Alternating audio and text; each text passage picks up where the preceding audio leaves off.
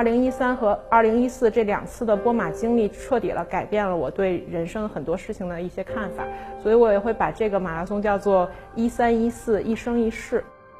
马拉松教给我什么？马拉松教给我做任何事情是要坚持，用跑步的这种方式去看世界，去了解世界。我不是那种追求成绩的人，我是那个看风景的人。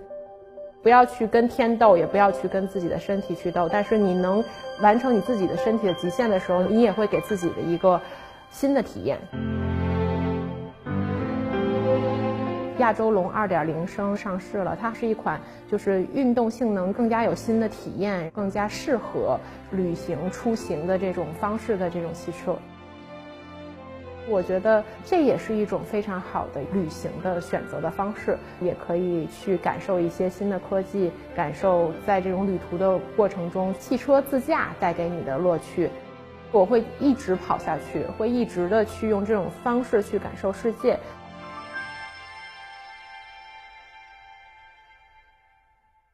大家好，我是贾小萌，呃，我是共享机的联合创始人，啊，兼首席执行官。我还是 Lululemon 的品牌大使，同时也是一个马拉松的热爱者和痴迷者吧。其实我从跑步这件事情是从二零一二年开始的，然后觉得这是一个特别简单的生活方式，就是你可以有一双鞋，你就可以去奥森公园里看一年四季的变化，而这项运动是。呃，一个普通的老百姓是可以和世界顶尖的选手去站在同一个舞台上一起起跑的。这种机会，我觉得是任何一个体育运动都不具备的，而且它是非常公平的，让大家都可以去参加世界最顶级的一些赛事。二零一三年的时候，呃，我才参加了第自己的第一场马拉松赛，当时是想把马拉松比赛的奖牌作为自己的生日礼物，就去参加了一个。呃，非常非常著名的赛事，二零一三年的波士顿马拉松。当年那场比赛的时候，也是有一个嗯非常惊动世界的事情，就是波士顿的马拉松的那个恐怖袭击爆炸案。所以这些经历给我带来的，就是让我对马拉松这件事情，对我后面的这六年的生活也好、工作也好、创业也好，影响很深。二零一四年的时候，波马组委会重新邀请了在终点差五百米。以内的这些选手重返波马赛道，给我们发了很多很多的邮件，做一些心理的辅导，让你忘记这些恐怖的事情，然后重新建立你自己的这种坚强的信念。所以第二年波士顿也是为了纪念第一年逝去的逝者，然后把自己这个马拉松赛的这个 slogan 永远改成了 Boston Strong，一直延续了到现在。参加波马现在应该已经去了四年了。Boston Strong 的这个 slogan 就一直是延续在每一场比赛里，所以每一个跑马拉松的人，大家已经把它作为一种朝圣之旅。一是它有这样子的精神的存在，还有一个是它的历史。这个城市对马拉松的这种的开放、阳光和积极的这种气氛和氛围，是值得大家去体验、去感受的。二零一三和二零一四这两次的波马经历，彻底了改变了我对人生很多事情的一些看法，所以我也会把这个马。马拉松叫做一三一四一生一世，所以我觉得这个是我一种命中注定，就是命中注定我可能和这项运动和这种东西发生一个非常强烈的一种的关系和联系。如果没有马拉松，可能我也不会去选择创业。今年我计划下个月在北马是要完成我自己的第一百场马拉松，很多人也说。你跑一百场马拉松用六年的时间，你有很多的时间，你是不是不用上班，或者是你怎么样？你可以天天去跑步。我觉得这些东西都是相互融合的。就是马拉松教给我什么？马拉松教给我做任何事情是要坚持。其实创业就是九死一生。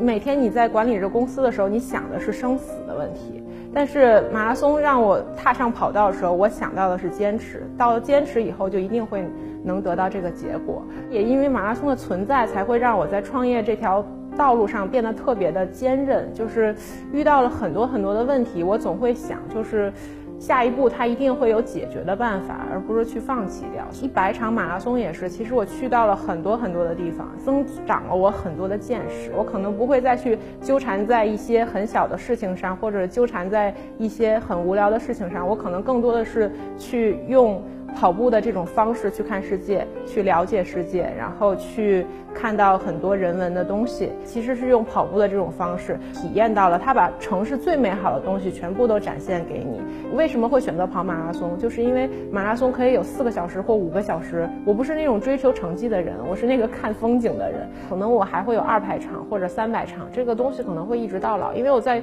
波马的赛道上，我看到一个老爷爷，他是在我一三年跟他跑的时候，他后背已经写了一千三百场。马拉松，就是后来过几年去看，还能碰见他，他已经变成你生命中的一部分了。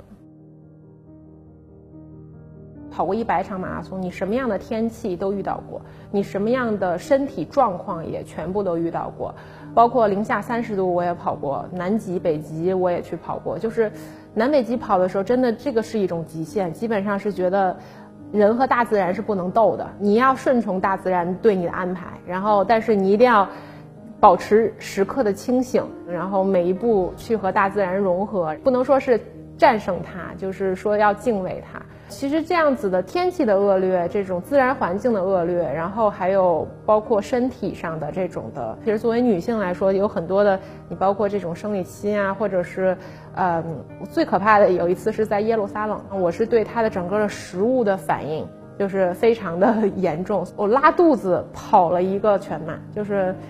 这个事情我也没敢去 跟家里人去沟通去说。你从第一公里开始到第四十二公里，全部都是拉肚子的状态去完成的。就这样子的体验会让你觉得，你你你怎么可能能完成呢？就是你你怎么能能选择不放弃呢？可能在我刚开始跑一两场的时候，我也放弃过。但是当你跑得多的时候，你可以掌控自己的身体的极限。我肯定不会去做一些。就是出格的事情，但是我觉得我能控制得了它，我能坚持，我能完成，但并不去赞赏所有的东西，你都要去坚持，你也要去选择去放弃，所以不要去跟天斗，也不要去跟自己的身体去斗，但是你能完成你自己的身体的极限的时候，你也会给自己的一个。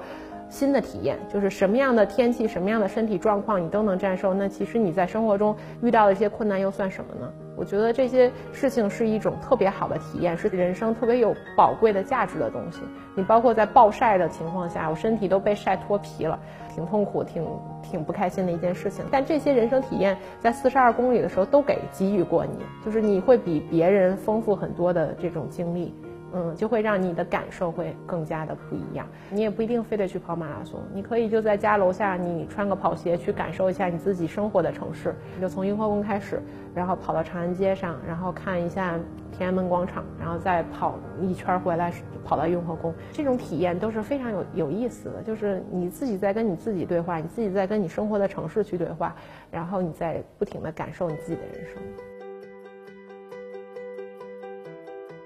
马拉松的本质，其实每个人都可能有不一样的体验和体会。就有的人可能是一直在不停的 PB，PB 是什么？不停的在打破自己的成绩，就是他们可能是一种很严肃的跑者，他们不停的打破自己的成绩。那对于我来说，马拉松其实就是我在看风景，它就是带我去看风景的一种方式。然后能让我面对更多的人生挑战和这种极限的这种挑战，去有更加有勇气、更加坚定、更加去理性的去面对这些生活的这种方式。包括旅行来说的话，其实有很多种方式嘛。前一阵子我们也是选择另外一种旅行方式，就是这种跑步加汽车旅行的方式，去更多的去体验，就是。我们祖国大地的这么一个美好的景色，我们从北京开车去到那个兰州，然后兰州跑完马拉松以后，然后我们又把车开回来。这一路上的风景，让我们感受到了